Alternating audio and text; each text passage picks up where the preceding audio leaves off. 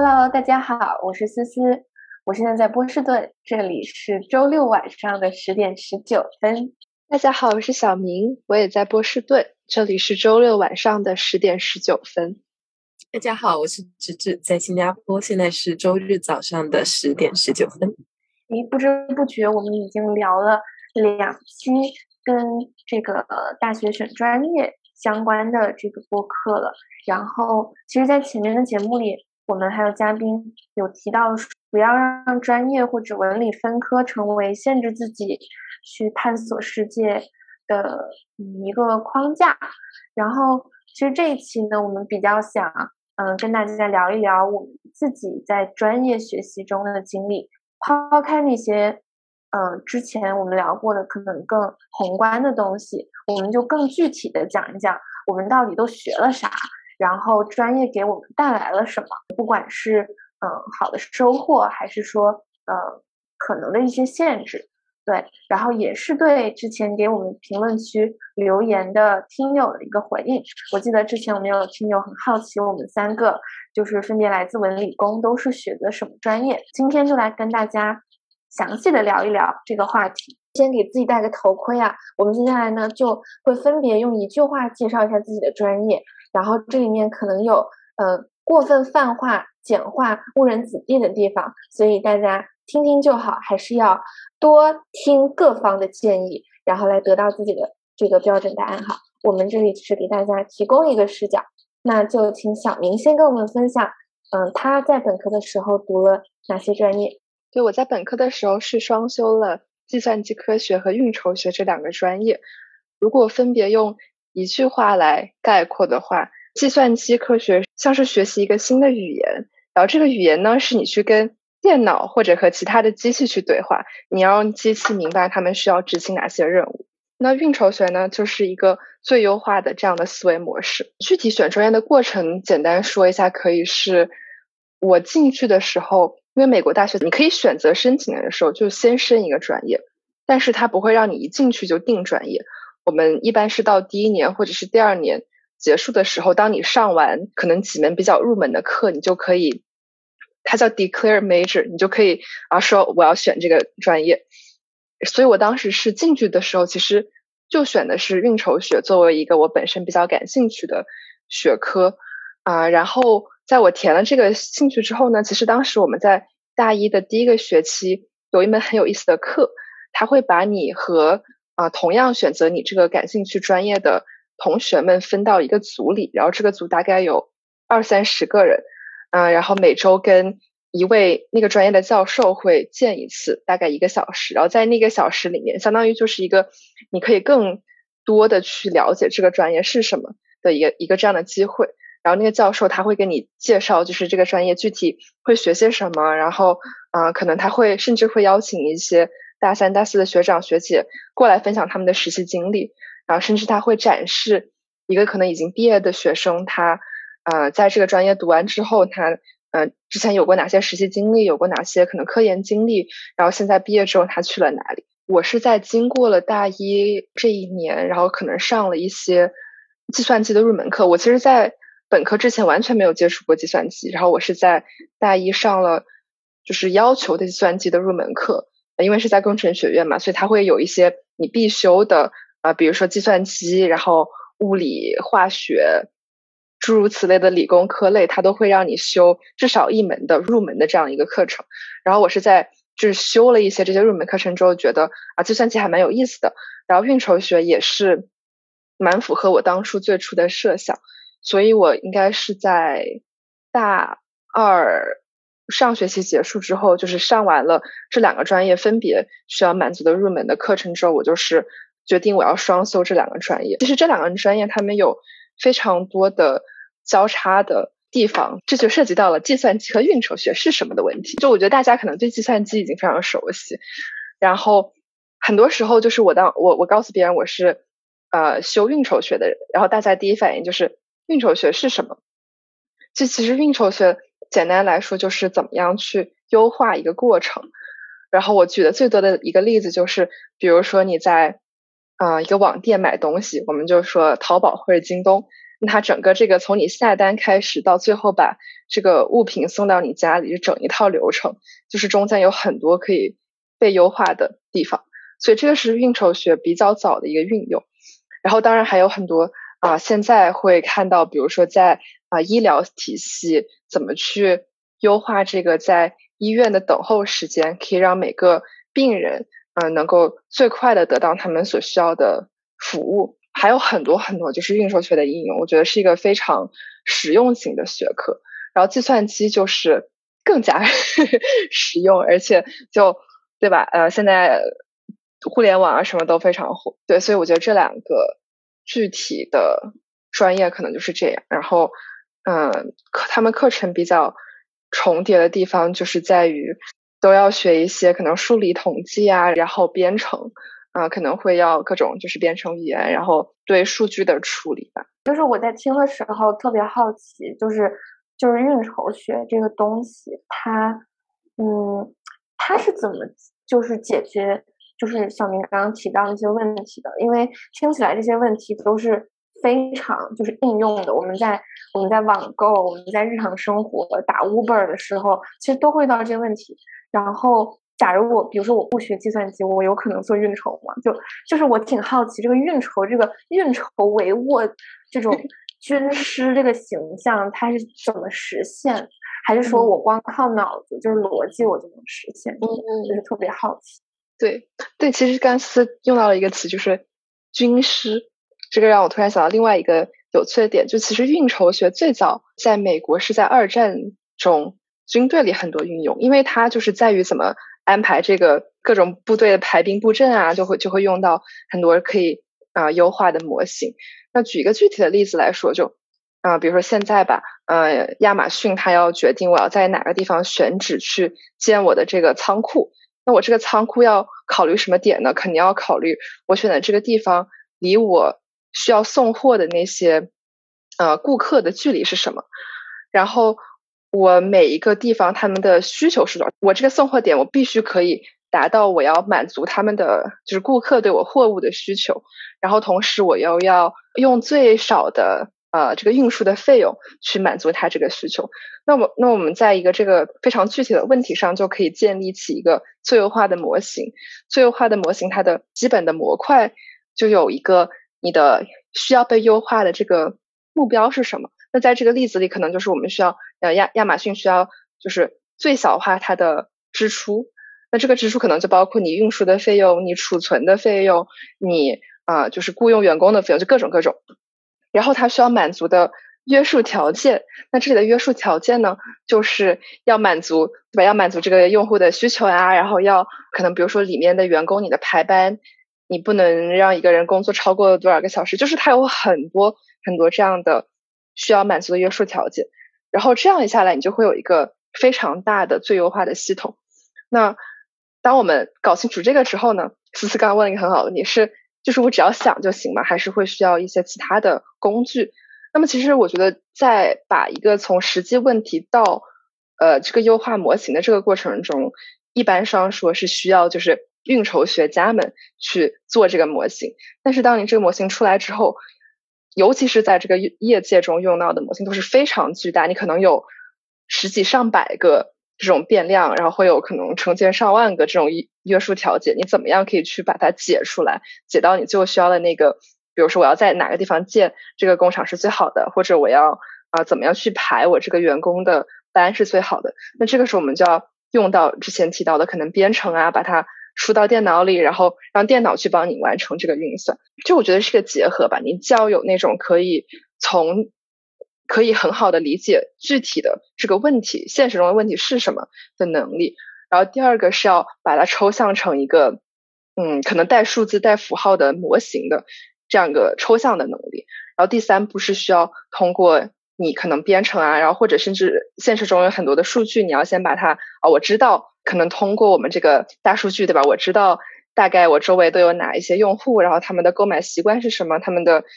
一般需要哪些货品是什么？就通过这个，你要从数据库中把这个调出来，然后把它放到你的模型之中。就是第三个，我觉得比较重要的就是你和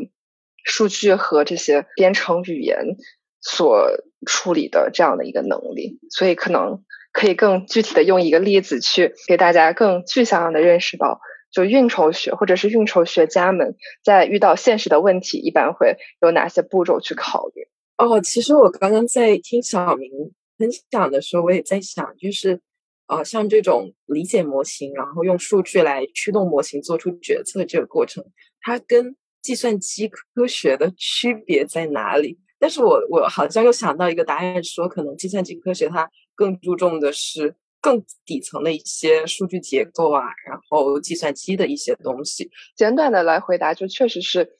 至少在我认为吧，可能别的同学们有不同的意见，就是计算机更是一个一种工具，一种语言的一样的东西。嗯，我觉得是一个每个人可能最好都能掌握的一个这样的技能。然后运筹学。对我来说，更多的是一种思维方式，就是这个最优化的思维方式。我觉得是，呃，我学习的这么些年，对我来说最重要的一个点。因为就是在运筹学学多了之后，你走到那里就看到，哎，这个东西是可以优化的，就是我可以怎么样把它设置成一个把最优化的问题。就很多，包括，嗯，你到期末你怎么样去优化你的时间，对吧？你你最后的这个目的就是。呃，考高分也好，或者就是达成一个把把论文写的非常好，就是这样的一个目的。那你你的时间是有限的，你该怎么样去调你的这个对吧最优化的方程，去达到你最终的目的？所以我觉得就是计算机更是一个帮我实现我目的的工具，而运筹学是一个让我达到目的的一个这样的思维模式。啊，当然这是就是可能是本科阶段的计算机和运筹学了，但是如果你再往后计算机就做研究的话，其实它是有很多就是这种啊建模呀，或者是非常类似的思维方式，我觉得都是会用到的。啊，这这呢？我本科读的是环境科学，用一句话来形容环境科学，它就是一个研究人类与自然之间关系的学科，它很博学，学的很杂。很好玩，但也容易博而不精，所以这就是一个对环境科学十分简短的一个概括。然后它具体学什么呢？就刚刚小明有提到说，可能在大学阶段有一次啊，你选专业的一个机会。那我想补充的就是，其实在我的本科选专业的机会是不止一次的啊，就是可能在之前也提到过，就是我大一在自然科学实验班，然后选到了环境系。但其实，在大二的下学期，我也面临着一次细分专业的考量，因为在我们学校的环境系里面，我们是分成了三个细分专业，分别是环境科学、环境工程跟环境管理。那这三个细分专业其实它会挺不一样，因为偏重的那个方向，一个是理科，一个是偏应用，一个是偏人文社科跟管理学。在大二下学期的时候，就是。呃，通过实验室轮转啊，然后问师兄师姐，我就选择了环境科学这样一个专业。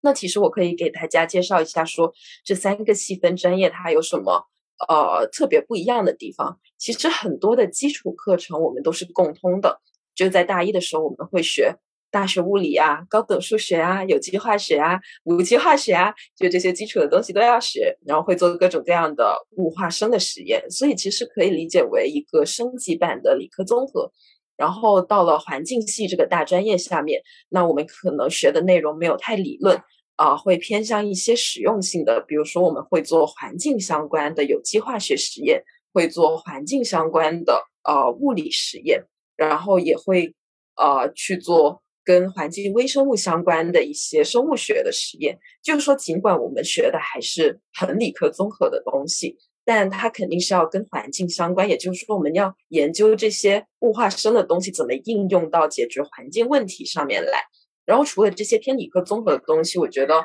环境系它最大的一个好处，但也可能是坏处，就是它会涉及其他的不同学科。因为当时我们还学了环境经济学。环境管理学，然后甚至还有环境法，也就是说，在这一个环境系的这个大专业下面，其实你有很多的机会会接触到不同不呃，就各种各样的学科知识，然后你会需要就是把这些学科知识给融合到一起，然后去解决一个环境问题。至于到环境科学的话呢，这个其实就要看不同的院校，就气地水土之类的。呃，有些学校会专注于大气方向的环境科学，就什么污染物啊，然后怎么去研究这些空气污染物的一个呃演变的化学过程，或者是它一个迁移的过程之类。然后也会涉及到土壤微生物，呃，还有什么土壤污染，然后当然还有水污染，水里面的微生物之类的。这就是可能偏环境科学的内容。然后环境工程的话，它更讲究说我们要怎么真的运用一些实验、一些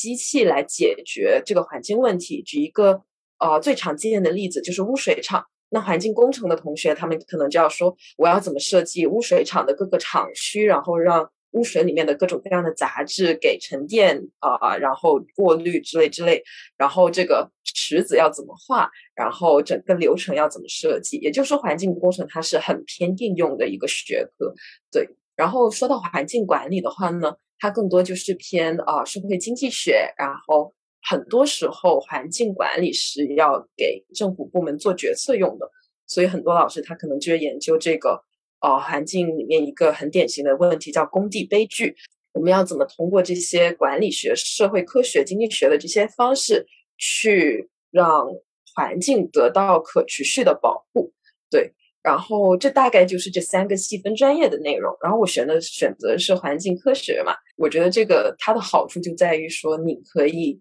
更偏研究型，而不是说一个应用型的一个东西。对，这大概就是啊环境系的一个内容。但是。因为我们学校不是传统的环境系的强校，然后因为环境系太杂了，每个学校可能都会有它自己的侧重点，所以我觉得呃，听众朋友如果对这个环境系感兴趣的话，我会建议说多跟你意向学校的学长学姐聊天，了解那个学校它环境系里面的传呃强项到底是大气还是水还是土壤还是偏管理学啊，这个是十分重要的。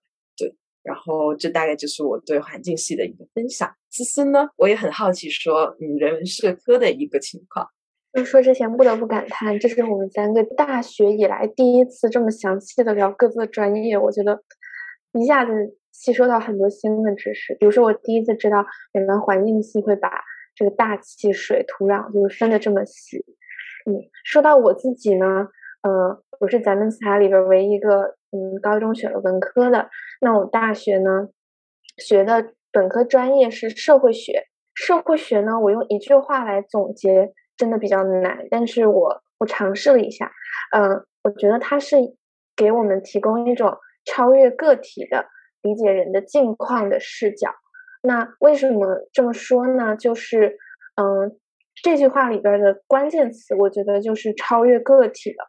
嗯，然后超越个体呢？嗯，一方面是超越个人。我们既然是学社会学嘛，那就说明社会它本身可以是一个单位。如果说的更详细一点，就是任何由人形成的一些组织、机构或者系统，这些都可以称为社会一个单位吧。那我们其实很关心这些系统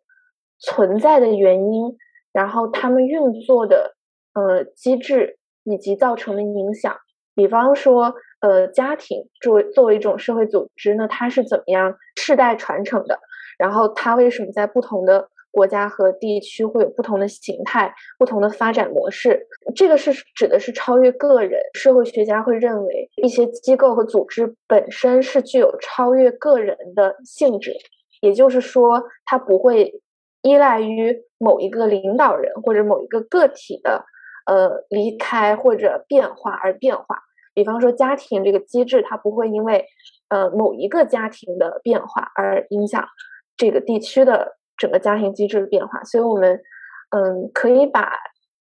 社会看作是一种拥有自己的呃外在于个人的特性的这么一个研究的对象。超越个体，还有一个意思就是说超越单数。就是社会学可能会关心一些现象，一些呃运动，一些由社群发生的事，所以呃，它还是需要一些抽象性的。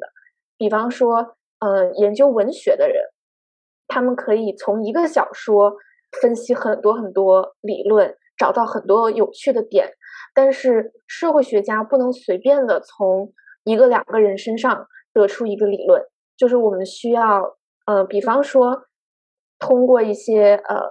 统计的手段，或者通过一些特殊的抽样、一些严谨的抽样，然后得到呃一个相对来说可以。概括式的对现象的分析，当然我们有定性的研究，可能更类似于人类学的一种田野调查。但田野调查同样也是会抽象化出一些规律的，就比方说，啊，这个村子就是大家的生活模式，呃，走到今天，嗯，是有一些客观的社会条件造成的。所以，嗯，社会学一般都被划分在社会科学。而不是人文专业的门类里边，就是他会尝试用一种，嗯，比较科学的手段，去跟大家解释我们的社会发生了什么。课程的话，我可以简，就是很简略的讲一讲，就是一般来说，社会学的，呃，刚进去这个专业就会学入门的理论和方法，就是老师会给你介绍，嗯，近这一两百年来，社会学家都，呃，提出了什么特别重要的框架。然后定量和定性，呃，基本上是怎么一回事儿？然后进入第二年呢，基本上你就会开始学经典社会学理论和当代社会学理论，然后你会学呃中高级的定量方法或者定性方法，那就等于是在你第一年的基础上有一个呃更扎实的，让你能够精通这个专业的这么一条呃路径。然后除了这些理论和方法课之外呢？就是选修课，也就是社会学，大家都知道的那个涉及的议题特别广泛。那一般学生在大学本科的时候，就除了必修之外，有很多特定的议题可以让你去呃钻研。比方说呃性别，比方说犯罪、社会分层、流动、劳工，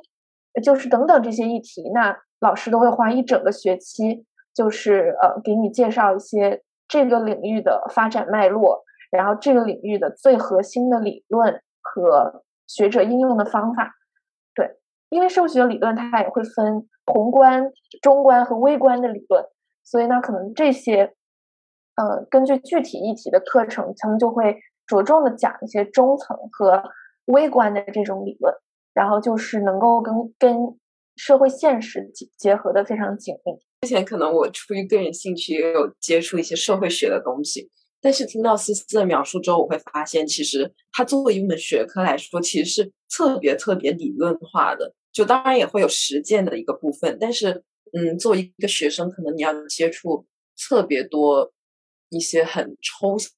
象、很概括的一些东西。然后我会进而想到，好像我们三个除了专业不同。就这个专业本身，它是偏理论还是偏实操的这个方向也会很不同。然后在这个基础上，我感觉是会对我们的说话风格会有影响的。我刚刚也明显的感受出来说，可能我的分享会更偏实打实的一些东西，然后思思的分享会更偏一些抽象跟概括的理论。我不知道到底是因为选了这个专业，所以啊会有这样的说话风格，还是说因为我们个人的特质。而选择了这样一个专业，我觉得环境系对我的影响就是一个博采众长的一个习惯吧。就是因为我们要用到很多学科的知识，它给我带来了很多可能性。我不仅能够了解说物理化的一些东西，我还能够去了解一些啊经济学啊、管理学跟法学。我觉得这个机会是。蛮好的，而且我们会把这些东西运用到实际上面。那总结下来，一个就是呃，提供很多可能性，就带来一个很广阔的一个世界。然后第二个就是能够真正把理论用到现实当中，用到解决问题当中。只不过说我们专注在解决环境问题，但这套思维模式其实是可以用在别的地方，就是你怎么集合各种各样的学科、各种各样的信息来源来解决一个实际的问题。我会好奇，就是说，呃，思思跟小明觉得这个专业带给了你们什么样的特质？嗯，对，我觉得基本上就是我前面讲的，一个是给我的呃这种思维模式吧，然后还有一个，就其实直接有提到解决问题的能力，因为我觉得呃无论是计算机还是运筹学，就是这种可能更偏工科类的学科，就像就是前面的那个观察所说到的，我们更多的是去没有太多理论框架这个东西吧，就更多的是一个你怎么样去解决问题的这个呃思维途径，就是更像是做菜，你有一个菜谱，然后告诉你每一步应该做些什么。就像我可能之前也举了一个非常具体的例子，然后那具体的那三步就就是我们呃感觉这几年学下来反反复复。会用到的一些这样的步骤，然后我觉得，嗯，用多了之后，看问题或者是遇到呃问题，你自然而然的就会生出这些啊解决问题的步骤。然后我觉得这个不光是在学术的这种环境下是一个挺有帮助的思维习惯，就是放到生活中，你就会觉得至少会显得比较有条理吧。我觉得我特别需要这种能力，早知道我应该去学个运筹学。嗯，好。那说到社会学给我带来的影响，我觉得最大的一个收获是同理心。我觉得是跟社会学它的内容和性质高度相关的。就是就像我刚刚说的，它是一种超越个体去看待事物的角度。所以这个个体不光是个人，还包括你身边一些具体的人和事儿，就是。我觉得我在学了这个专业之后，随着我对他的理解加深，其实我对我自身的处境和命运的理解在加深。就比方说，我在前段时间就是网上特别流行，就是呃吐槽自己的原生家庭，就是大家都会讨论，就是原生家庭的原罪，就是我我来自一个什么什么家庭，我父母是怎么样的，然后我就嗯性格当中缺失了什么什么。但是我比较不倾向于从这个角度看问题，因为我觉得从社会学的角度，每个家庭都是由一个更广阔的社会环境和很多呃不可控的因素塑造的。就是比方说，一个家庭的不幸，或者是这个家庭当中，举个例子啊，其中一方有家暴，嗯，并不是因为他个人发明了家暴这个东西，而是。在一个有害的性别秩序之中，在一个呃对这种有害的性别秩序又不加扭转和约束的社会环境之中，其实这种情况是必然发生。就这样去想问题，我不会怪一个具体的人对我有什么就是伤害，或者我也不会去呃自怨自艾。我倾向于用理解的方式去对待我。周遭的各种各样的人，嗯，就是比方说，即便是我们遇到一个在社会议题上分歧很大的情况，我也会尝试去想，他为什么会形成这种观点，他是在一个什么样的背景当中成长起来？那这样的背景当中成长起来，是否每一个人其实都有可能像他这么想？就是我觉得这是社会学，嗯，能够带给人同理心的一个原因。我觉得社会学感觉是。让你把这些，就是把关注点从自己身上，让它拉到一个更大的层面上。然后，当你认清这个很多问题，可能不光是你自己，然后甚至是超越了你自己的家庭而产生的，可能是整个社会都就是共同有有的一些。问题或者一些特质的时候，我觉得可能负面情绪会少一点。我不知道思思，我这样理解正不正确？学习社会学能让人对其他人的敌意少一些，然后嗯，用更包容的心态去看待身边的呃不同的。其实现在回想，我会觉得，嗯，很多学科都在解释同样的一些现象和和事情，但是他们的角度不一样。比方说，我记得我记得大一的时候，我们有一个助教，就是批评了我们一个同学，也不是说批评吧，就是说，呃，指出那个班上有一个同学，他的那个角度，呃，太个人化了。然后那个同学他主修是心理学的，然后他呃就是选修了这么一节社会学的入门课，然后助教就指出他这个问题，就是说，其实心理学角度有时候跟社会学是不相容的，因为他可能。非常强调，就是一个人反思他自己的，呃，思维方式，然后，呃，可能你换个心态，或者说你换一种思考的角度，这个事情就不一样。就他更可能是强调一个人如何去加工一个个体的呃，就是思考的方式。但是，就可能心理学的人会认为心理是问题的本质，但是社会学的人会认为社会是问题的本质。那经济学家认为经济规律是问题的本质。所以，大家对本质的看法不一样，但是并不代表哪一个学科在解释这个问题上有穷尽它的能力。就是其实并没有哪个学科完整的捕捉到了一个事情的本质和全貌，所以我觉得就是每个学科其实是挑选了不同的角度作为一个本质的或者底层的这么一个逻辑去分析问题。最后，其实我还挺想接着直直刚刚讲的那个，就是应用这一块儿，我就是想说，我觉得，我觉得我们也可以聊聊，呃，专业的。也不能说不好吧，就是可能一些缺憾的地方。因为我自己觉得社会学的一个缺憾就是，呃，它不是以解决问题为出发点的一个学科。所以当我刚进入这个专业的时候，我其实就有一种嗯别扭的感觉，就是我分析了一通这个问题，但是我在这个论文当中并不需要，也其实不能够，呃，提供一个解决方式。就我不能够在最后一段升华说。呃，面对这个问题，我们有了这个发现，所以下一步我们应该怎么怎么做去解决它？因为社会学它不是社会政策，也不是社工专业，所以它只是去发现和理解问题，尝试去解释问题啊。有时候甚至都不是问题，它只是一个现象。所以，嗯，我觉得对于想要解决社会问题的人来说，它是有一定的局限。举一个具体的例子，就是比方说，我当时在学性别的呃理论和研究的时候，我就我就很苦恼于所有的研究到最后都是收束于嗯性别层级的固化，就是性就是男性对女性的压迫，但是这个东西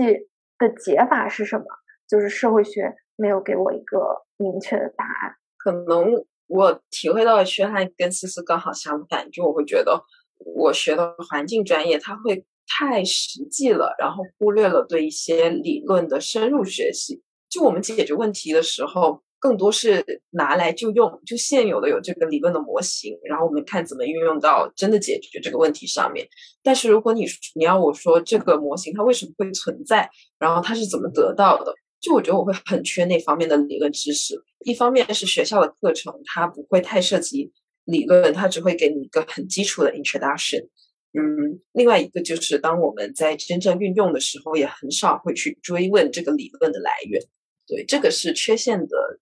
其中之一。然后另外一个我会觉得就是我在一句话描述里面说的啊，博而不精。就当我四年学出来，我会我都会经常有一种感觉就。我到底学了什么？然后我有的时候还会质疑说，我的护城河到底在哪里？就是我会感觉跟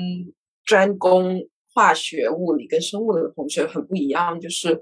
我们这个学科它没有一个很理论化、很体系化的一个框架，就很多很杂很杂的东西，但是没有一个很明确的框架，说你作为一个环境人，你就是你需要有一些什么东西。嗯，我觉得这个是比较遗憾的地方吧。对，其实我的感受应该跟知识会更接近一点，就是因为我觉得工科，呃，就计算机应筹学就是非常偏实用的那一端，然后很多时候真的就是一个拿来就用的这样的一个模式在。对，然后我觉得还有一点，嗯，让我感觉可能有一点缺陷的地方，就是这两个专业都是。就业导向非常明显的，这个是个两面的东西。就是从好的一方面讲，基本上学出来的同学们都会比较相对容易的找到工作或者找到实习。但是从另外一个方面，我有一个上概率的一个老师，他上课就会直接说：“我不如来多教你们一些在面试中会遇到的题目。”很多时候学的这个东西的目的就不是在学知识，而是在毕业了之后 帮你找到一份工作。对于呃，更多的是想说用这些时间去探索自己想要做什么的同学，就很容易被推着走向了一条可能自己没有那么确定，也没有那么喜欢的职业道路。我刚听小明聊到这个，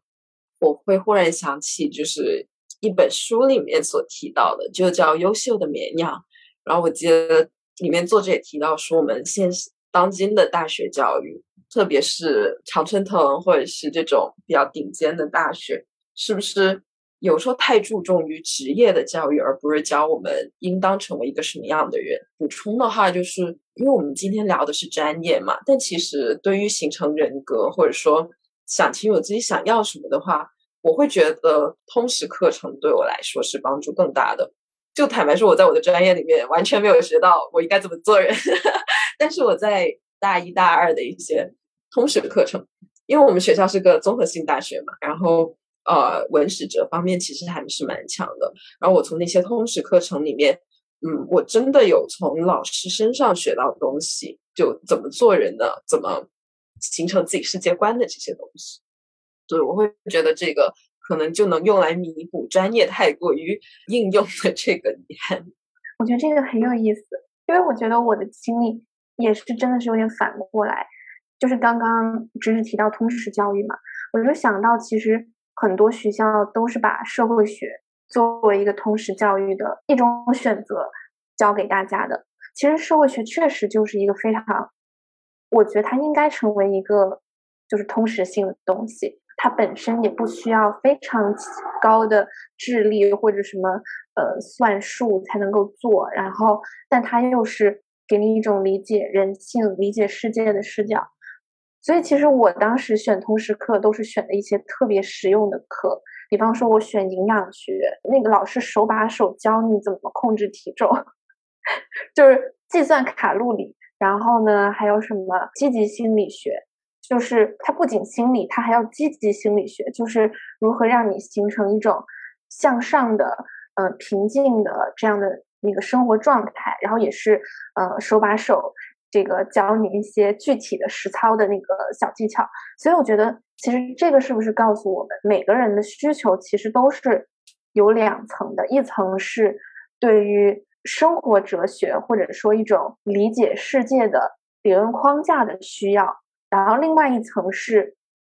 工作技能上的需要，然后不管是通过专业还是通过自己的去找法子，其实我们都会补全这两点，就是你的专业教了什么，然后你的专业没教什么，就会到别的地方去找那个东西。对，然后这一点我觉得还挺有意思的，因为社会学也是一个很多同学在读完之后会很迷茫，觉得没有能够工作。就是用得上的技能的这么一个专业，所以我觉得跟小明讲那个正好相反。对，然后我自己就是在之前实习的时候就发现，我要马上学那个 Excel，学那个 SQL，该补的课呢，迟早就是会会要补。借用我前段时间听啊，明理想编辑部这个播客，他们谈到的一个问题来问小明的知识：假如不考虑任何客观因素，包括智力，然后你们有重新选择专业的机会，你们会想要选择一个什么样的专业？其实这个问题，我当时在大三左右的时候就已经有人问过我，然后我当时就已经有一个答案，而且这个答案我觉得现在还没有变。我当时就还蛮坚定的说，我想学心理学，因为我可能是在大学的中后期就意识到。就作为一个工科生，我意识到我对人的兴趣远远超过了我对电脑或者对机器的兴趣。嗯，然后我觉得我对人这个兴趣又不是像，可能又和思思描述的社会学有差距的是，就是我更感兴趣的是站在远一点的距离去观察人，然后或者是去研究人类的行为。当时是上了一些心理学入门的课，然后又就是有。参加一些呃这种 peer counseling 的培训，所以我觉得心理学是一个我个人觉得挺有意思的吧，感觉可以站在一个比较合适的距离去研究人。我觉得人类的行为是非常有意思的一个事情，有很多生物学、什么神经学的一些，就站在就更加微观的角度去看人类的这些行为，然后也有像社会学这些可能稍微宏观一点的去看集体啊，去看。家庭就是以很多人嗯在一起为单位的这种行为，但是我觉得心理学就是一个可能在中间的那个位置吧。然后我我个人是觉得对这一块蛮感兴趣的。芝芝呢？其实我之前有看到过类似问题，他那个问题是说，假如你有花不完的钱，你会选择哪个专业？然后当时我的答案是，我会选择社会学，因为一个是我喜欢研究宏观的东西，然后另外一个就是我觉得社会学可以用来解释很多我日常生活里面会遇到的现象，然后我很喜欢这种用理论来解释现实的这种能力。然后刚刚思思提的那个问题，他加入了一个智力，然后 我就不由得想起了我曾经放弃的一个专业，就是天文学。我是中学的时候有参加天文社，然后当时为了搞天文竞赛，有学一些特别偏数学跟物理的东西，然后当时我就被吓怕了。当时我就觉得啊。我我太蠢了，我蠢的不能够 去把这个专业给学好。对，但是如果真的智力上没有缺陷的话，我会想去学天文，因为我觉得它是一个让你感觉很渺小的一个专业，然后能把你抽脱出很多世俗的框架。思思呢？就是回答前半部分，我以为我那个输出成功了。结果发现，你考虑智力，还是放弃了社会学，心里就有点 凉。我觉得这个问题，我突然觉得这个问题有个 bug，就是假如我不考虑任何客观条件，包括我的精力和智力，那我可以选好几个专业吗？就是我可以 triple major。如果是这样的话，因为我我不忍心放下我已经学了的社会学，就是我觉得如果重来一次，我觉得社会学还是一个。我想要学的东西，我还会想要学哲学跟物理学吧。对，嗯，其实对物理学的了解，我我觉得少一些。嗯，虽然我中学的时候还是很喜欢的，但是我可能更感兴趣的是物理学跟哲学的一些交叠的部分。我有时候会觉得，哲学它问的问题是。非常抽象和试图去接近本质的。我本科的时候选修了一些哲学课，比方说，呃，死亡哲学，就是关于死亡究竟是什么，我们我们应该如何从哲学的角度去理解生命，然后理解生死。包括我也上一节政治哲学的课，就是我觉得哲学对一些概念的深究，其实是帮人去意识到我们在日常生活中。某一些讨论的草率，就是他是用非常严肃的方式去问一些非常直白的问题，然后通常我觉得在日常生活里我是不敢也没有能力去追究这些问题，比如说人生的意义是什么，然后我就很佩服那些哲学家，他们可以呃用一个自洽的方式把这个问题给讲清楚。所以我觉得，假如有更多的时间和能力的话，我会希望能够这种思维游戏上再更深一层。更多精力，我还是希望能够学遍世界。就我现在对历史、文学、艺术这些都很感兴趣，但是可能他们的紧迫性没有那么强。就其实刚才思思讲那个哲学，就我我本科也上了一节。决定论相关的课，我那学期很有意思的是，我又上了哲学，然后又上了一节计算机的，是偏逻辑类的课程，然后发现他们两个在讲一一模一样的东西，就全都是逻辑。然后哲学那门课还讲了从一个概率的角度去讨论我们是是否要相信上帝这个问题，就是就像思思所说的，我觉得他真的是就是去问一些很宏观的问题，但是他用的。方法论我觉得都是非常有逻辑，他永远就是从 A 到 B 到 C，就是每一个点都是很有逻辑。那个课是其实是一个要写文章的课，每一次写文章就是老师非常强调的一个点，就是你一定是每一句话之间都是有逻辑关联的，然后你要让读者就是能够从你他要认他要能够认同你每一句话。转折的这个逻辑，然后最后你把它引到一个他可能开始并不同意的结论，但是你整一套，你整一套的这个说辞都是非常有逻辑的，所以我觉得这是当时可能刷新了我本来印象中对哲学的认识。然后第二个点是思讲到，就是说想 triple major，我就想学好几个不同的专业，这个就让我当时想到了我本科认识有一个学姐，就是哲学和物理双专业。就是很多时候，我觉得其实双专业包括辅修，就是是一个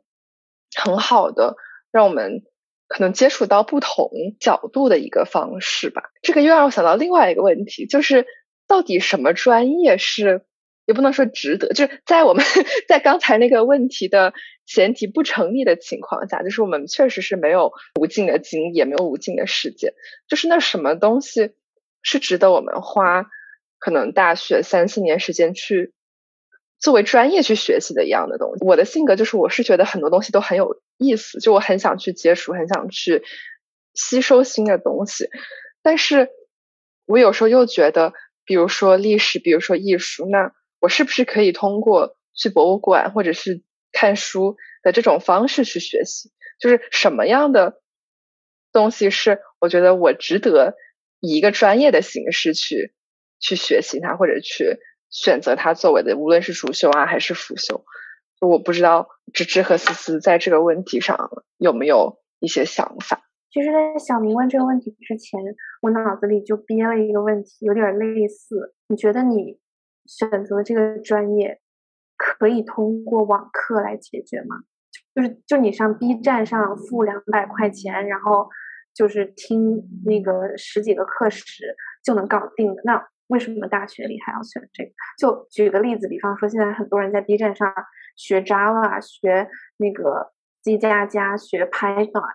嗯，就是什么东西也有艺术课，也有。也有人文历史课，跟小明刚刚的问题有点像，就是你们觉得你们的专业可以被网课给替代吗？我这个专业很简单，就是不能。为什么呢？因为我们要做很多的实验，而且我们要出野外，也就是说你没有一个成套的一个设施是不可以的，你做不了物理、化学跟生物的实验。我感觉就刚刚那个问题，可能是在问在大学里面接受系统的教育跟我们自学它的区别到底在哪里？我的回答可能就是区别在于跟老师还有同学的互动。就坦白说，你说我们学的那些东西，真的平时有听课很认真吗？我我其实不觉得，我觉得我都是在要考试的时候临时抱佛脚，这种情况比较多。那我觉得有两个我是很珍惜的东西，一个是跟我老师的互动，就每一节课下课的时候，其实上课的时候有个问题，你都可以跟老师去沟通。然后老师他作为一个有经验，然后也有想法的人，其实是你能从他的回答里面学到很多，就无论是专业的东西，还是说可能偏做人的方法。第二个就是说同学，我不知道思思跟小吴记不记得，就是在高中的时候，我记得我们高一的语文老师是挺好的，然后他会组织说，嗯，每个人好像说每每个月还是每周分享一本书。啊，我记得当时思思分享的还是野火，对，就是当时我会觉得我从同学身上学到了很多，所以我觉得可能，嗯，无论什么专业，老师跟同辈都是一个很好的学习对象。思思那个问题就是关于在网上学，比如说计算机一类的，我的第一个反应就是，如果你是想学习一个新的计算机语言，那其实是很容易去。看一些网课啊，或者甚至你不用看网课，你就是看一些，比如说 Python 它的一些文件，就是那些语法是什么样的，然后你该怎么去写一个，比如说一个很简单的程序。我觉得这个是非常容易上手去学到的，但是前提是，就是你有一套编程的思路在，因为很多时候我觉得难的不是你这些语言语法是什么，难的是你有没有一个系统的这样的一个思维在。如果说你想学一些。思维体系还是课堂上，或者是就是线下，呃，去通过大学啊，或者是就校园里面去学会比较好。然后包括就结合芝芝说的和同学和老师之间的互动，就是这种时候是去练习你思维体系的时候。那我觉得什么东西是网课？我觉得学是比较高效的呢？就是你已经知道一些基本的东西，比如说。我当时好像就是学，比如说怎么用 Python 去写一些金融的模型，或者是怎么把这个计算机和金融相结合，就是这种我觉得是在网络上，嗯，是可以比较高效的去学习，然后甚至你可能用几个小时的时间就可以上完一整个学期要上的课。关于像艺术、历史这些东西，我以前的态度觉得是啊，那那自己对吧，看看书或者什么就也可以，但是我觉得可能还是不一样的。就是提到的，就是一些可能在学校以外的环境下去学习，然后是在有带有老师带领的旅行啊，或者是就我现在有时候去美术馆，就经常看到一些老师带着一些同学们，然后在美术馆里，然后去看一幅画，或者是看一些雕塑作品什么的。就是我觉得这种东西是我们嗯自己或者是通过网课是很难得到的一个这样的经历。我特别同意，我觉得总结一下就是。其实我们都提到了互动，就是我觉得可能是因为在在思维模式的形成之中，主动是一个特别重要的环节。就是网课也好，或者就是去看一些视频，我们都是在一个被动接收信息的状态。但是学科很多时候它信息只是最浅层的部分，就是当我们在看一个老师呃梳理。比如说啊，就中国近代史的时候，我们可能看到了一些事实，但是假如他不说，我们没有发现，其实它里边有一种史观，呃，然后有他看待问题的特殊的一种角度。对我记得我本科的时候，印象最深的也是呃我们的一个助教课。其实，在讲座就是那个 lecture 上面，真正听进去的东西当然是有，但是都是一些呃框架，但是。最能够刺激到我的思维的活动的，我觉得就是跟大家辩论，然后被助教 challenge，然后你会嗯才能够跳出自己原有的那个世界，然后去看到更多的思考的角度。今天录下来的感受就是，我好像还从来没有非常正式的去和别人讲我的专业，或者就和任何人讲，或者是讨论专业的这个事情，因为很多时候。我的第一反应就我觉得啊，专业是一个非常具象的一个事情吧。然后可能大家如果是专业不相同的话，那可能也不一定能有非常理解啊。但是我觉得今天的体验其实还蛮神奇的，就是我们三个真的是这么久，然后第一次很具体的就是去讲述了专业有哪些分支，然后上了什么一些课。我觉得其实是一个非常有意思的过程。收获比较大的一点就是大家最后关于其他。学习的途径的这个讨论吧，就让我觉得，就是学校不是唯一的学习的地方，然后专业也不是一个局限住自己的东西。这个点其实我们已经反复讲了很多次了。确实是学校这个环境还是有它和其他